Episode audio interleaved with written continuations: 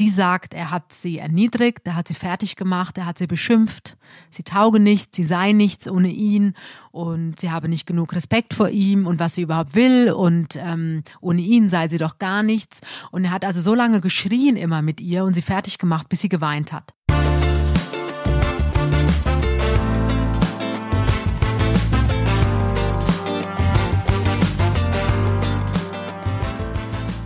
Hallo und herzlich willkommen bei Bunte Menschen. Ich bin Marlene Bruckner, Journalistin bei Bunte und spreche mit Tanja May, stellvertretende Chefredakteurin. Hallo Tanja. Hallo Marlene. Diese Woche sprechen wir über zwei sehr starke Frauen, wie ich finde. Beide sehr unterschiedlich, unterschiedliche Themen, würde ich mal sagen. Aber sehr, sehr interessant. Nämlich es geht um die Ex-Lebensgefährtin von Regisseur Dieter Wedel, mhm. die du besucht hast, mit der du gesprochen hast, eben auch über die Beziehung der beiden. Und sie hat da ganz schön heftige Szenen erzählt. Da werden wir gleich ein bisschen drauf eingehen. Und wir sprechen über Alice Schwarzer. Du hast nämlich Deutschlands größte Feministin getroffen auch super spannend zu lesen. Wenn euch die Folge gefällt, abonniert uns gerne auf iTunes, Spotify und Co. und lasst gerne Bewertungen da. Ja, Tanja, du hast die Ex-Lebensgefährtin von Dieter Wedel getroffen, Dominique Volant. Und du warst bei ihr zu Hause. Wir haben uns in Berlin Mitte, da gibt's so ähm, ein ganz nettes Apartment-Hotel und da haben wir uns getroffen. Ah, weil das Bild sah so aus, ja. als wärst du bei ihr zu Hause. Nein, gewesen. das war nicht bei ihr zu Hause. Sie hat eine ganz kleine Wohnung. Sie mhm. lebt ja in Berlin. Sie hat ja auch nicht viel Geld, muss man mhm. sagen. Und ja, ich muss sagen, es ist eine zierliche kleine Person, aber sie ist unfassbar stark und mutig. Nein, die sind ja schon seit elf Jahren getrennt, aber es hätte ja jetzt einen aktuellen Anlass gegeben. Deswegen wollte ich sie eben auch treffen. Mhm. Ende Oktober hätte ja in Berlin ein Prozess stattfinden sollen, weil der Dieter Wedel hat die Dominique Volant ja angezeigt und behauptet, sie habe ihn erpresst. Mhm. Und sie sagt aber, es war genau umgekehrt und er wollte ihr Schweigegeld bezahlen und weil sie es nicht angenommen hat, daraufhin hat er sie angezeigt. Das ist ja alles im Zuge dieser MeToo-Debatte, die 2017. Genau. Ähm, Damit wir die Hörer nochmal abholen. Also genau. was war da los mit Dieter Wedel 2017? Er war ja. Naja, MeToo, das, ähm, das ist ja, also es ging ja eigentlich los, kam aus Amerika. Da gab es mhm. ja diesen Filmproduzenten, diesen ganz mächtigen, den Harvey Weinstein. Genau. Und da haben ja dann plötzlich nach und nach immer mehr Frauen, also immer mehr junge Schauspielerinnen oder auch nicht mehr so ganz junge Schauspielerinnen gesagt, ja, dass er seine Macht eben ausgenutzt mhm. hatte und hat eben zwar Rollen verteilt an die Schauspielerin, aber er hat natürlich auch Gegenleistungen mhm. verlangt. Das haben die dann alle ausgesagt und es ging halt jedes Mal um Sex und genau. es ging um ähm, ja das, das Ausnutzen der ja. Macht eben gegen Rollen. Mhm. Im Zuge dessen gab es dann auch in Deutschland Schauspielerinnen, die eben ähnliche Vorwürfe an den mhm. Regisseur Dieter Wedel gemacht haben. Und da gibt es ja immer noch einen Fall von der Janni Tempel, die mhm. Schauspielerin da ermittelt ja nach wie vor die Staatsanwaltschaft München. Die haben jetzt vor ein paar Tagen gesagt, dass es wohl Januar 2021 werden wird. Also sind dann fast drei Jahre, dass die ermitteln. Mhm. Das ist natürlich ja, hart. Und nach dem dann die Janni Tempels 2017 gesagt hat, der Dieter Wedel ähm, habe sie eben vergewaltigt. Mhm. Das ist ihre Darstellung. Er sagt nein, aber sie sagt, es war so. Haben sich dann noch mehrere Schauspielerinnen gemeldet. Die haben damals auch im Zeitmagazin erzählt, mhm. zwar anonym, aber sie haben erzählt. Und die Geschichten klangen doch sehr ähnlich. Es ging also immer darum, ähm, Regisseur, mächtiger Regisseur, Hotelzimmer, mhm. Vorsprechen für angebliche Rollen, mhm. Sex, Angeblich, mhm. also angeblich, er sagt einvernehmlich, die Frauen sagen nein. Und im Zuge dessen kam natürlich dann auch der Dieter Wedel, so sagt es die Dominique Volant, auf sie zu mhm. und wollte, sie waren ja damals schon getrennt, 2017, und er wollte eben, dass sie für ihn positiv quasi mhm. Interviews gibt und positiv für ihn aussagt. Mhm. Und sie hat gesagt, nein, das kann ich nicht, weil ich werde nicht für dich lügen können, weil es gab ja definitiv andere Frauen, also so erzählt ja. sie es jetzt in Bunte. Und so ist diese MeToo-Geschichte eben dann nach Deutschland geschwappt und mhm. der Dieter Wedel ist da der, ich sag mal, der prominenteste, angeprangerte, mächtige ja. Mensch aus der Fernseh- und Filmszene und darum dreht sich jetzt eben auch dieser Prozess, der hätte jetzt im Oktober eben in Berlin stattfinden sollen. Und sein Ruf ist ja auch wirklich, sagen wir, er ist zerstört. Also Dieter ja. Wedel musste ja dann auch Theaterproduktionen einstellen und natürlich. Also da bleibt immer was hängen. Ob jetzt, also er sagt zwar, er ist unschuldig, aber natürlich bleibt da was hängen. Und wie gesagt, die Staatsanwaltschaft ermittelt noch. Mhm. Es ist eine sehr, sind sehr lange Ermittlungen. Er lebt ja mittlerweile sehr zurückgezogen auf Mallorca. Ich hatte natürlich jetzt auch versucht, mit ihm zu sprechen. Mhm. Ich habe ihm eine E-Mail geschickt. Ich habe versucht versucht eben, ihn mit den Vorwürfen zu konfrontieren, die seine Ex-Lebensgefährtin ähm, an ihn richtet. Mhm. Aber er wollte nicht reden, also er hat dann seinen Anwalt vorgeschickt. Okay, mit welcher Begründung einfach, er möchte nicht? Naja, dann die Anwälte, das ist ja immer das Gleiche. Die Anwälte behaupten dann natürlich immer, äh, das stimmt ja alles so nicht und äh, berufen okay. sich dann auf die Persönlichkeitsrechte mhm. und er hat sich eben nicht geäußert in Bunte. Wie kann ich mir das jetzt vorstellen? Also wie lange warst du schon an ihr dran? Also wollte sie direkt reden oder musstest du sie schon so ein bisschen fragen oder, oder länger an ihr dranbleiben, dass sie bereit war zu reden? Na, das hat jetzt schon, wir waren natürlich, also ich, ich kenne ja auch jede Anwälte und ich bin jetzt seit Monaten eigentlich mit den Anwälten in Kontakt gewesen. Mhm. Und für mich war eben Anlass dieser 26. Oktober. Mhm. Da hätte eben in Berlin, wie ich gesagt habe, der Prozess stattgefunden. Ja. Und da hätte natürlich auch Dieter Wedel erscheinen müssen mhm. vor Gericht, weil er hat ja quasi, er hat sie ja angezeigt. Ja. Und äh, Dominique Volant wäre dann natürlich auch vor Gericht erschienen und da hätten die beiden sich das erste Mal seit Jahren auch wieder gesehen. Mhm. Und ähm, das war für mich so der Anlass, darüber eben zu berichten. Und jetzt wurde der Prozess aber verschoben. Natürlich im Rahmen jetzt von Corona hat er dann gesagt, er ist ja schon, er ist ja jetzt 82 mhm. geworden und er sagt, er kann jetzt wegen Corona nicht von Mallorca nach Berlin kommen. Und deswegen ist jetzt dieser ganze Prozess verschoben worden. Und ich fand, es hat sich gelesen wie ein totales Hollywood-Drama, weil da, sie hat von Szenen erzählt, da hat es mich richtig also geschüttelt. Erstmal bist du da damit eingestiegen, dass ihr Sohn, der ja heute erwachsen ist, aber früher neun Jahre alt war, einen ersten Nervenzusammenbruch mhm. hatte und nicht mehr zurück wollte zu seinem Vater. Also ich muss sagen, das war für mich in dieser ganzen Geschichte, also natürlich schlimm, was sie erzählt hat, mhm. was sie mit ihm erlebt hat oder sagen wir, was sie mit ihm erlebt haben will, weil man muss immer Ne? Das ist Auf ihre Sicht der Dinge, mhm. das ist ganz klar. Aber das hat sie alles so nüchtern und sachlich erzählt, also ohne sich auch in den Vordergrund zu spielen. Sie hat einfach ihre Geschichte erzählt. Mhm. Aber was mich schon tief berührt hat, waren die Geschichten, die sie erzählt hat, wie Dieter Wedel sich angeblich dem Sohn gegenüber verhalten mhm. hat und wie schlecht das Verhältnis war von Dieter Wedel zu seinem Sohn. Mhm. Und ich musste dann auch an frühere Interviews denken, die Hannelore Elsner gegeben hat, die mhm. leider inzwischen verstorbene Schauspielerin. Sie hat ja auch einen Sohn mit Dieter Wedel, ja. den Dominik Elsner. Und der Dominik hat auch ein ganz schlechtes Verhältnis, mhm. beziehungsweise jahrelang gar kein Verhältnis zu seinem Vater gehabt. Mhm. Und so geht es eben dem Benjamin, also dem Benny. Mhm. Der heißt ja, der trägt den Namen seiner Mutter, also der heißt Benny Volant. Und wir zeigen ja auch ein Foto, wie er ja. heute aussieht, ganz netter junger Mann. Aber dass ein Kind mit neun Jahren seinen ersten Nervenzusammenbruch ja. kriegt, weil er so unter Druck stand und ähm, psychisch einfach total psychisch fertig so fertig gemacht wurde, so sagt sie, das ist natürlich schon hart. Mhm. Ganz hart, ja. Jetzt war sie 20, als sie ihn kennengelernt mhm. hat. Er war schon Ende 50. Ja. Und sie war Komparsin am Set mhm. und er hat ihr dann, ja, sagen wir mal, Honig ums Maul geschmiert, gesagt, sie sei so wunderhübsch und sie hätte Talent und er bringt sie groß raus. Der Klassiker. Der Klassiker, genau. Also das liest man Wie ja immer bei wieder. Harvey Weinstein ja, auch gelesen hat. Das liest man bei ganz vielen Schauspielerinnen, ob das jetzt Deutschland ist oder auch Amerika. Mhm. Es ist immer wieder, da ist dann so ein mächtiger Filmmensch, ja. sage ich jetzt mal, egal welche Funktion der jetzt hat, Regisseur oder Produzent, die sind ja mächtig. Mhm. Die entscheiden ja darüber, ja, wer bekommt die Rolle und äh, wer bekommt auch im nächsten Film wieder die Rolle. Das ist und ganz wer klar. Wer bekommt nie wieder eine, wenn er genau, möchte. Genau. Ja, und die Dominik, die war eben Komparsin und mhm. so haben die sich kennengelernt und scheinbar war von Anfang an von ihr begeistert und hat ihm gesagt, wie schön sie ist und mhm. er bringt sie groß raus. Und sie sagt, am Anfang war das auch, dass sie, sie, sie sagt auch ganz klar, also es war gar keine Liebe, mhm. sondern sie mochte ihn und er kann ja sehr charmant sein, der Dieter Wedel. Mhm. Das ist so ein Menschenfänger, das sagt sie auch. Ja. Und die ersten Wochen war da auch wirklich nur lieb, ja. Freundschaft. Also sagen wir mal so. Und er hat, er hat sie dann mitgenommen in die Bavaria Studios und er hat sie mitten in den Schnitt genommen und hat ihr einfach ganz viel gezeigt und erklärt. Und sie sagt, sie hatten viel Spaß, sie haben viel gelacht. Mhm. Und dann, nach, nach ein paar Wochen war es eben so, dann hat er ihr, also so sagt sie, mhm. hat er ihr ein Zimmer gemietet im Hotel im für Jahreszeiten in München. Das haben übrigens die anderen Frauen auch erzählt. Die auch das gleiche Hotel? Ja, es ging okay. immer um dieses Hotel. Mhm. Und sie war natürlich, sie sagt, sie kam aus ganz einfachen Verhältnissen. Sie war 20, sie mhm. war noch nie in so einem Luxushotel und sie war ganz begeistert von ihrem Zimmer im mhm. Hotel für Jahreszeiten. Und da hat er zu ihr gesagt, wenn du jetzt schon so begeistert bist von deinem Zimmer, dann komm doch mal in meine Suite. Die ist mhm. riesengroß und die wird dir noch besser gefallen. Ja. Ja, der Klassiker, sie ist da hingegangen. Und dann war sie eben in der Suite und irgendwann ging es dann los, wie man es so aus dem Film kennt, sage ich mhm. jetzt mal.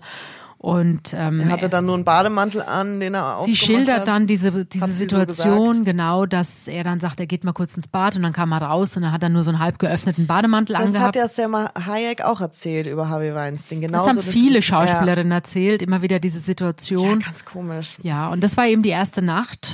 Und als er dann gemerkt hat, weil er hat dann wohl zu ihr gesagt, sie soll sich ausziehen und da hat sie gezögert.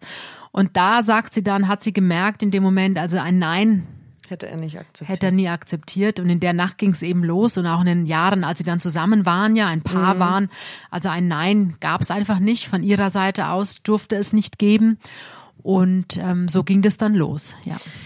Ich frage mich natürlich bei sowas immer. Ich kann sie auf der einen Seite verstehen, dass man mit 20 Jahren total geblendet ist von diesem Lebensstil, dass man da reinrutscht und man muss sich ja wahnsinnig ähm, auserwählt fühlen. So der Regisseur, der, der hat mich entdeckt von all, ja. Mhm. genau von all den Komparsinnen Ja. hat er mich entdeckt und, und nimmt mich überall mit. Das kann ich schon nachvollziehen, dass man da sich so einfangen lässt, auch wenn er sehr charismatisch ist. Aber dass man dann äh, mit ihm schläft und eine Beziehung eingeht, obwohl sie sagt, es war nicht richtig Liebe zu dem Zeitpunkt. Da tue ich mir immer schwer. Da frage ich mich, äh, warum, wie hat das Umfeld reagiert? Warum hat niemand gesagt, du Mädchen, ich glaube, das ist nicht so, so sauber? Naja, ihre Eltern haben ihn ja dann auch irgendwann kennengelernt und sie sagt, die waren auch begeistert von Okay. ihm, weil er kann ja wirklich sehr nett sein und sehr charmant sein. Und sie sagt ja, sie nennt ihn ja einen Narzissten, einen Mhm. Despoten und einen Choleriker. Und sie sagt auch, Narzissten können ja Zuckerbrot und Peitsche, also Genau. die können wahnsinnig nett und charmant sein. Da habe ich ja auch in den vergangenen Jahren schon über andere Männer berichtet, Mhm. die- die von den Frauen, mit denen sie zusammen waren, genauso geschildert wurden. Mhm. Und das Geheimnis eines Narzissten ist ja eben auch, dass der natürlich auch ganz, ganz nett sein kann Ja. und liebevoll und äh, sich auch kümmert. Und genau in dieser Intention dann aber genau das Gegenteil auch haben kann und dann eben sehr böse sein kann und sehr, und Narzissten denken ja auch wirklich immer, also ein Narzisst denkt ja nicht, dass er in dem Moment was Unrechtes tut, sondern er denkt ja, dass es ihm in dem Moment auch zusteht Er merkt es ja gar nicht. wie er ja. sich verhält. Also das ist ja wirklich in dem Moment, glaubt er wirklich, das ist sein Recht Mhm. und das lebt er aus und deswegen will er das dann auch nicht wahrhaben im Nachhinein, wenn Frauen dann sagen, sie wollten das gar nicht oder sie hat doch Ja. Nein gesagt. Das liest man ja immer wieder Ja. und wie gesagt, ich habe auch schon ganz viele Gespräche geführt mit Frauen, die eben solche Männer kennengelernt haben. Ja, gerade in der Branche sagt man, dass Narzissten ja auch wahnsinnig erfolgreich sind, ne? Natürlich, weil wie gesagt, die können wahnsinnig charmant sein. Du gehst ihnen ja auf den Leim und wenn du da erstmal emotional drin hängst in dieser Kiste, ist es natürlich auch gar nicht mehr so einfach, da wieder rauszukommen. Ja. Und- sie sagt eben, sie war 20 und natürlich, sie fand diese ganze Filmwelt toll und sie ist mit ihm gereist. Die sind ja wirklich von, von Dreharbeit zu Dreharbeit, von Hotel zu Hotel Ja, gereist. Und dann muss man sagen, ist sie ja auch sehr, sehr schnell schwanger geworden. Also sie ist ja mit 21 Jahren schon schwanger geworden und sie hatte ja in dem Sinn keinen Beruf. Sie hatte, also sie hatte ja nichts. Und er hat ihr natürlich eine, eine, ja, er hat ihr eine Perspektive geboten, sowohl privat als auch beruflich. Und sie sagt ja auch, sie hätte ja gerne dann auch gearbeitet, als der Kleine dann auf der Welt war. Und sie wollte natürlich arbeiten. Ich meine, sie war Anfang 20, aber er wollte es nicht, weil sie sagt, er hatte immer Angst, die Kontrolle über sie zu verlieren. Und deswegen hat er ihr ja dann immer in seinen Filmen äh, kleine Rollen reingeschrieben ins Drehbuch, damit sie eben mit am Set war, damit er auch da die Kontrolle behält. Ja. Ähm, er hat ihr dann natürlich kleine Gagen bezahlt und ähm, er hat ihr eben dann auch Rollen gegeben, damit sie zufrieden war. Ich fand es auch spannend zu lesen, dass sie ihn immer Herr Wedeln nannte. Jetzt, inzwischen, ja. Mhm. Sie spricht von Herrn Wedel, also sie ist nicht, sie sagt nicht Dieter, ähm, sie sagt immer Sehr der Herr Wedel. Mhm. der Herr Wedel. Aber das machen auch eigentlich alle Frauen, mit denen ich gesprochen habe, die eine schlimme Trennung hinter sich haben, die sagen immer dann der Herr sowieso. Also Interessant, um diese Distanz einfach aufzubauen Genau, wahrscheinlich. das ist, glaube ich, für sich selbst auch einfach, dass man diese Distanz hat, dass man da so eine Mauer dazwischen hat und dass man das emotional nicht mehr so sehr an sich heranlässt. Ich meine, jetzt sind die seit elf Jahren getrennt, aber durch diesen Prozess, wo es eben um diese angebliche Erpressung geht, ist sie ja nach wie vor mit ihm verbunden. Und sie sagt auch, sie, sie will das natürlich, weil sie will ja ihre Unschuld beweisen vor Gericht. Deswegen hat sie den Strafbefehl des Gerichts wegen angeblicher Erpressung ja auch nicht akzeptiert, sondern strebt eben Ja. diesen Prozess an. Aber sie sagt andererseits auch natürlich, sie, sie hat kaum geschlafen in den Tagen vorher, bevor noch nicht feststand, dass der Prozess verschoben wird, weil sie hat natürlich auch Panik mhm. ihn im Gericht jetzt wiederzusehen, ihm in die Augen zu gucken. Ja, klar. Und, und allein seine körperliche Anwesenheit bereitet ihr Unwohlsein. Mhm. Also das, das, sie hat da schon auch Angst einerseits, aber sie ist so mutig und sagt, sie muss da jetzt durch, weil sie hat es geschafft, den Absprung eben von ihm hinzubekommen mhm. und sie will eben für sich und ihren Sohn ähm, es schaffen, dass sie keine Angst mehr vor ihm hat und ihm auch gegenüberstehen kann. Und wie war sie so? Wie kann man, wie, wie kannst du sie beschreiben? Ist es eine schüchterne Frau oder war das schon eine sehr ähm, lebensfrohe Frau oder so? Wie war der erste Eindruck für dich? Na, sie ist erstmal, sie ist ja zierlich und klein und sie ist zurückhaltend. Also mhm. das ist jetzt niemand, der sehr extrovertiert okay. ist, ähm, aber sehr nett. Mhm.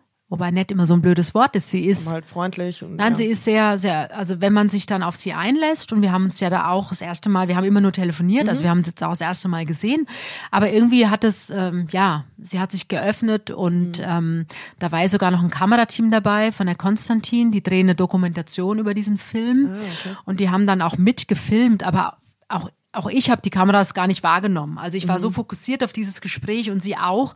Und wir haben wirklich sehr, sehr offen geredet und ähm, und am Ende, du merktest also von Satz zu Satz, sie wurde immer offener, sie wurde gelöster mhm. und ähm, es tat ihr auch gut zu sprechen. Und wir haben jetzt auch nochmal gesprochen, als das Interview erschienen war und sie hat sich auch nochmal bedankt jetzt, mhm. weil sie sagt, es gibt ja auch ganz vielen anderen Frauen Mut, weil ähm, dass man über so ein Thema auch offen spricht und dass man einfach auch sieht, okay, mhm. ich bekomme jetzt die Möglichkeit, meine Situation oder meine Geschichte zu erzählen, mhm. weil sie sagt, während sie mit dem Wedel zusammen war, da er sie ja nie geschlagen hat, körperlich mhm. geschlagen ja. hat, sondern immer, also nur in Anführungszeichen verbal verletzt hat. Also mhm. er hat mhm. sie, sie sagt, er hat sie erniedrigt, er hat sie fertig gemacht, er hat sie beschimpft, mhm. sie tauge nichts, sie sei nichts ohne ihn und sie habe nicht genug Respekt vor ihm und was sie überhaupt will und ähm, ohne ihn sei sie doch gar nichts. Und er hat also so lange geschrien immer mhm. mit ihr und sie fertig gemacht, bis sie geweint hat. Mhm. Und in dem Moment, wenn sie angefangen hat zu weinen, dann hat er aufgehört. Und dann war er wieder lieb zu ihr. Ja. Das kann man sich nicht vorstellen. Das, das hört sich nach der Hölle an. Also Emotional ja. Und sie hat gesagt, sie war, sie hat sich manchmal gewünscht, dass er ihr eine, ja, dass er sie geschlagen hätte, damit sie die blauen Flecken auch ihren. Eltern oder ihren Freunden hätten, hätte zeigen können, weil natürlich hat sie versucht, sich Hilfe mhm. zu holen und natürlich hat sie geschildert, wie er sich verhält ihr gegenüber, ja. aber die meisten gemeinsamen Freunde wollten das nicht hören oder haben immer versucht, es so abzutun. So von mhm. wegen, naja, komm, so schlimm ist er doch mhm. nicht. Wobei sie auch erzählt hat, natürlich am Set, also er hat sich ja nicht nur ihr gegenüber so verhalten, sondern er hat sich ja allen gegenüber so verhalten. Ja. Und einzig habe er wohl Respekt gehabt vor den Hauptdarstellern der Filme, weil die brauchte er natürlich.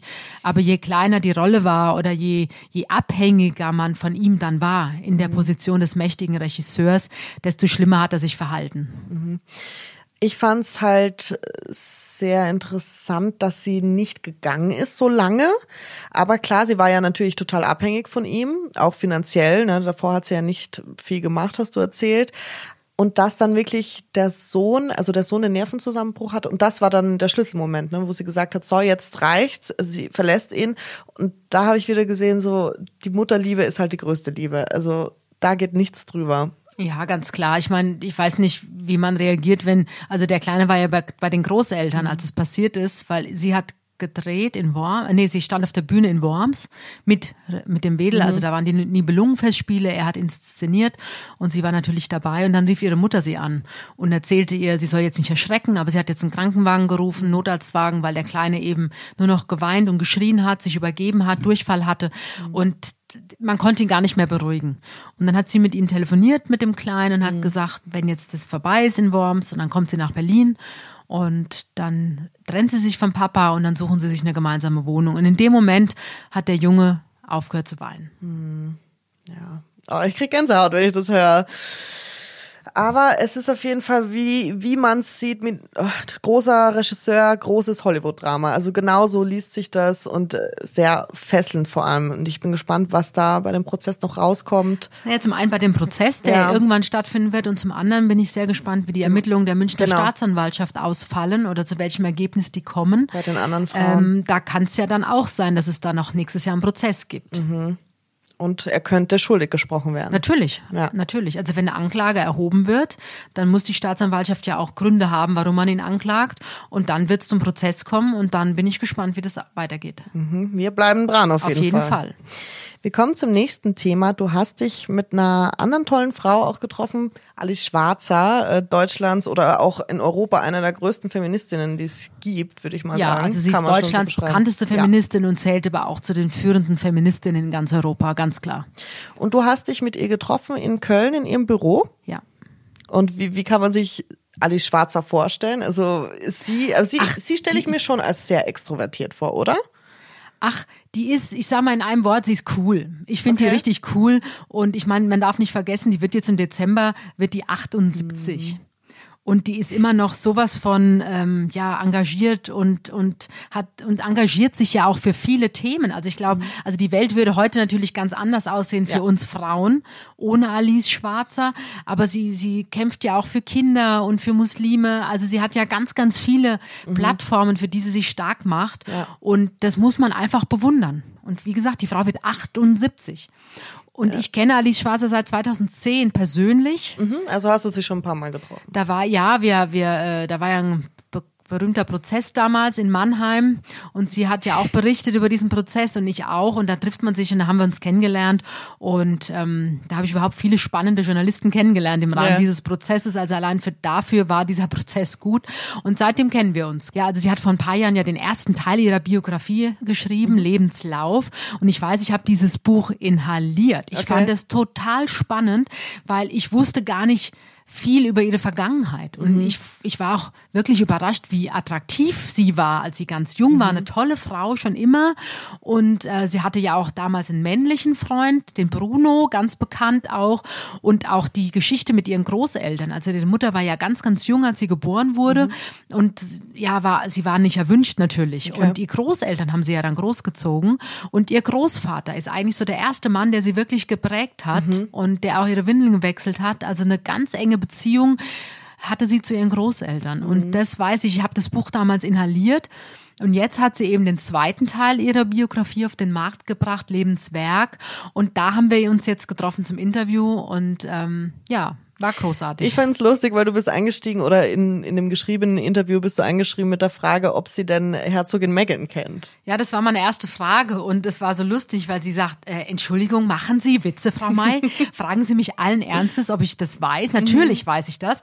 Also sie verfolgt diese Geschichte atemlos, wie sie sagt und ähm, sie glaubt leider allerdings, dass es kein, gute, kein gutes Ende nehmen wird mit Harry und Meghan. So wie du auch glaubst. Ja, aber sie meint das jetzt gar nicht böse, sondern sie sagt einfach an einen englischen Prinzen, den verpflanzt man nicht nach LA. Also das wird auf Dauer nicht gut gehen. Ja.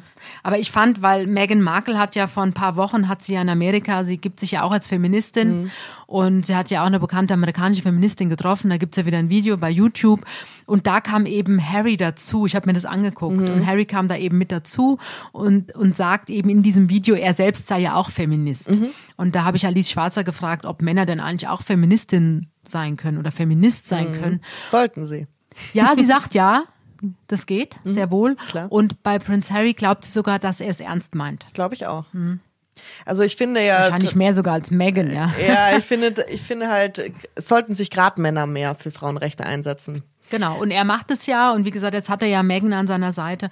Sie also, hat auch über den Bergdoktor gesprochen, dass sie das sehr ja, gerne Das ist schaut. für mich ja das Allerschönste, muss ich sagen, dass Alice Schwarzer wirklich sich outet als absoluter Bergdoktor-Fan. Ja. Und ich kann sie mir richtig vorstellen, wie sie da abends auf dem Sofa sitzt, mhm. ein Glas Wein und vielleicht ein paar Nüsse vor sich hat und guckt den Bergdoktor. Und ich habe sie gefragt, ähm, ob sie die Männer in der, mhm. in der Serie gut findet oder ob sie die Landschaft gut findet.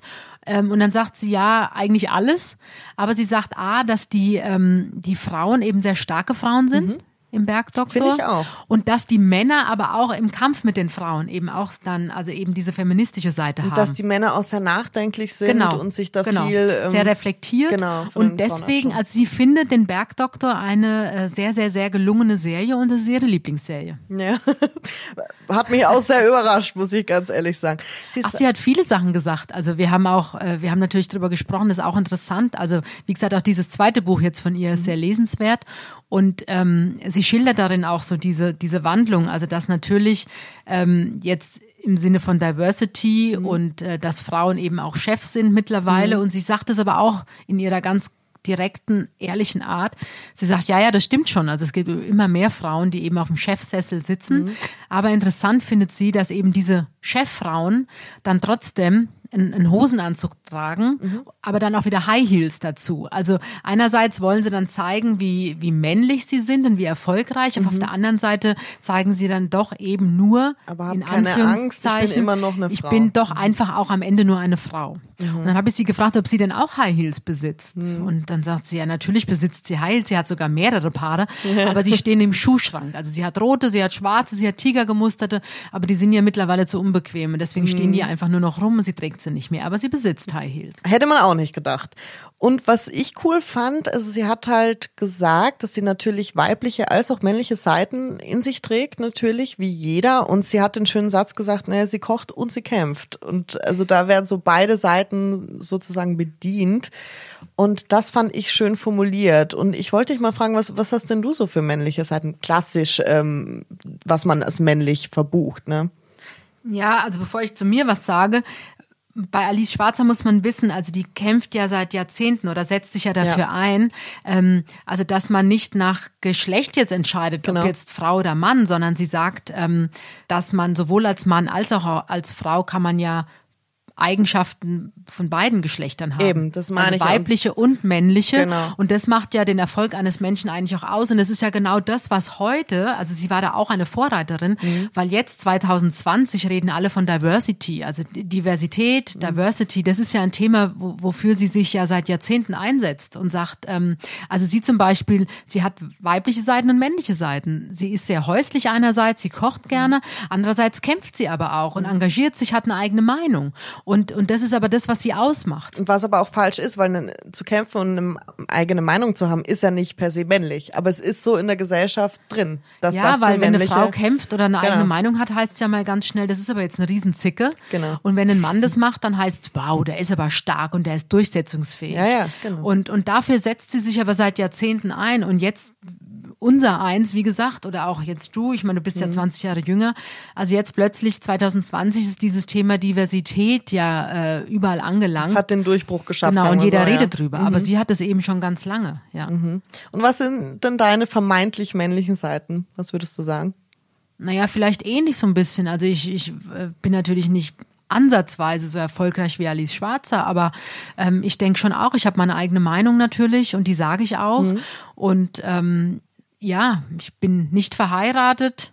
Ich habe keine Kinder, also ich habe jetzt nicht diese Mutterrolle, die ich erfülle, mhm. aber auch nicht die Vaterrolle natürlich. Mhm. Ja, aber wie gesagt, ich habe meine eigene Meinung. Was mhm. vielleicht auch manchmal manche Leute dann denken, oh Gott, ist die anstrengend oder oh Gott, ist die zickig. Aber hattest du denn sowas in deiner Karriere schon, dass dann Leute, also gut, die Leute reden meistens eh hinter eurem Rücken, aber dass du, dass es so zu dir kam, dass man sagt, naja, du bist stur oder du, du seist äh, Ja klar, anstrengend. Oder so. anstrengend. Genau, das ja. ist immer das Wort. Also ne? das Wort, das habe ich natürlich auch gehört und höre das immer noch. Also das Wort anstrengend, ja. Mhm. Ich glaube, das ist so, und bei Männern, wie gesagt, dann finden es alle ganz toll. Ja, klar. Also ich beobachte das ja auch immer in der Politik, bei den Politikerinnen. Ich meine, wenn Angela Merkel sich durchsetzt, ähm, dann heißt sofort, oh Gott, oh Gott, oh Gott. Oder und bei einem Mann, dann finden es alle ganz toll und bejubeln ihn für seine äh, Führungsstärke. Das merkt man ja als kleines Kind in der Schule schon wenn, wenn die, die Jungs sind aufgedreht und, und schreien rum und auch lebhafte Jungs, aber wenn das ein Mädel macht, ist es so mh, hm, schwierig, schwierig. Wo geht denn das noch ja, hin? Ja, andererseits erlebe ich es aber auch im Alltag, muss ich sagen, dass dann wirklich so junge Frauen Mitte 20, einerseits kämpfen sie dann für die Unabhängigkeit und, und sagen, äh, MeToo geht gar nicht und diese alten Männer und die da ihre Macht ausnutzen.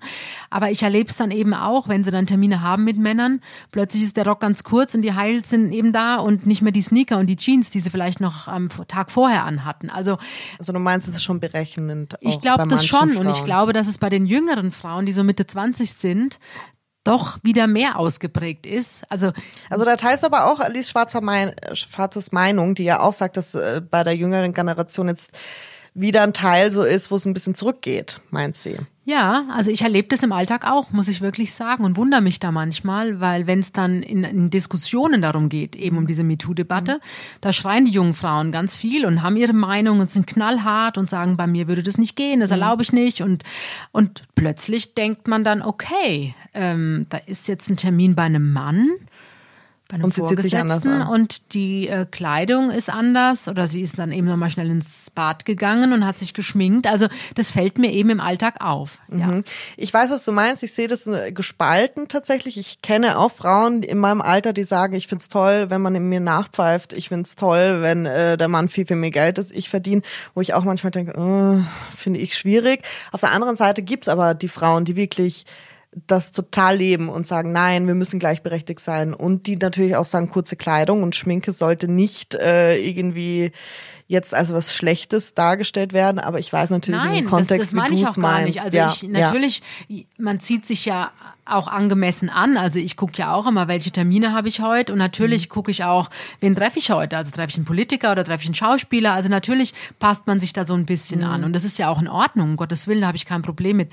Aber ich persönlich bin auch ja niemand, der jetzt sagt, nur weil man eine Frau ist, muss man jetzt die in die berufliche mhm. Chance bekommen. Also ich bin jemand, ich bin auch gar kein Frauenquotenbefürworter muss ich sagen, sondern ich möchte niemals nur befördert werden oder weil möchte mal eine Position bist. haben, weil ich eine Frau bin, mhm. sondern ich will mal einen Posten haben, weil ich gut bin in dem, was ich mache. Mhm.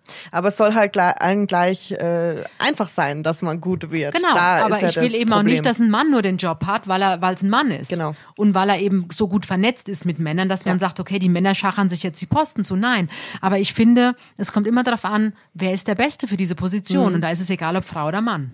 Ich glaube, es ist noch ein großer Kampf zu gehen, aber wir, ich finde, in den letzten 100 Jahren, wenn man da zurück zurückschaut, ist ja schon so viel passiert und ich bin da echt positiv gestimmt, dass das die nächsten Jahrzehnte auch noch besser wird und dass wir wirklich irgendwann total gleichberechtigt sind. Da freue ich mich schon drauf. Ja, also ich, ich sehe mich da auch gleichberechtigt, muss ich sagen. Also ich finde jetzt nicht, dass, ähm, also mit den Männern, mit denen man zu tun hat, also ich finde, wie gesagt, es kommt ja immer darauf an, welche Talente hat man und welche, jeder hat ja andere Begabungen auch. Und am Ende, ich bin großer Befürworter auch von gemischten Teams. Mhm und am Ende, wie gesagt, ob das jetzt drei Frauen sind, die zusammenarbeiten oder drei Männer oder gemischt, total ja. egal. Es muss halt am Ende das beste Ergebnis dabei rauskommen. So sehe ich das auch. Und, und deswegen bin ich da eigentlich sehr entspannt im Umgang mit Frauen und mit Männern. Sehr gut. Wir kommen zur aktuellen Hörerfrage, die kommt von Ricarda R. und sie fragt dich, was würde denn die 18-jährige Tanja heute anders machen? Würde sie immer noch in Journalismus gehen, jetzt 2020? Also ein klares Ja. Mhm. Ich würde immer wieder diesen Beruf ergreifen. Das ist mein absoluter Traumberuf. Ich liebe es, Journalistin zu sein und die Arbeit mit Menschen. Was die 18-jährige Tanja rückblickend anders machen würde, ähm, ich würde mal sagen, das hat sicher mit Männern zu tun, okay. aber im privaten Bereich ja. Okay. Also den einen oder den anderen, ich glaube, den würde ich mir heute ersparen mit dem Wissen, was man heute hat. Mit mhm. 47 würde ich sagen, nein, muss nicht mehr sein. Okay. Und vor allem würde man sich, glaube ich, nicht mehr so verrückt machen, wenn vielleicht mal eine Beziehung scheitert. Mhm. Ah, das hast du jetzt schön gesagt. Das, äh, das macht Mut. Ja. Habt ihr auch Fragen an Tanja, schreibt gern an buntemenschen.podcast.gmail.com und wir freuen uns immer auf eure Fragen und wir schauen, was nächste Woche so los ist, ne? Genau, ich freue mich drauf und die Fragen verrät mir Marlene wirklich auch immer erst ja. in dem Moment, wenn ich sie höre. Ähm, aber ja, macht Spaß. Danke. Bis nächste Woche. Danke. Ciao.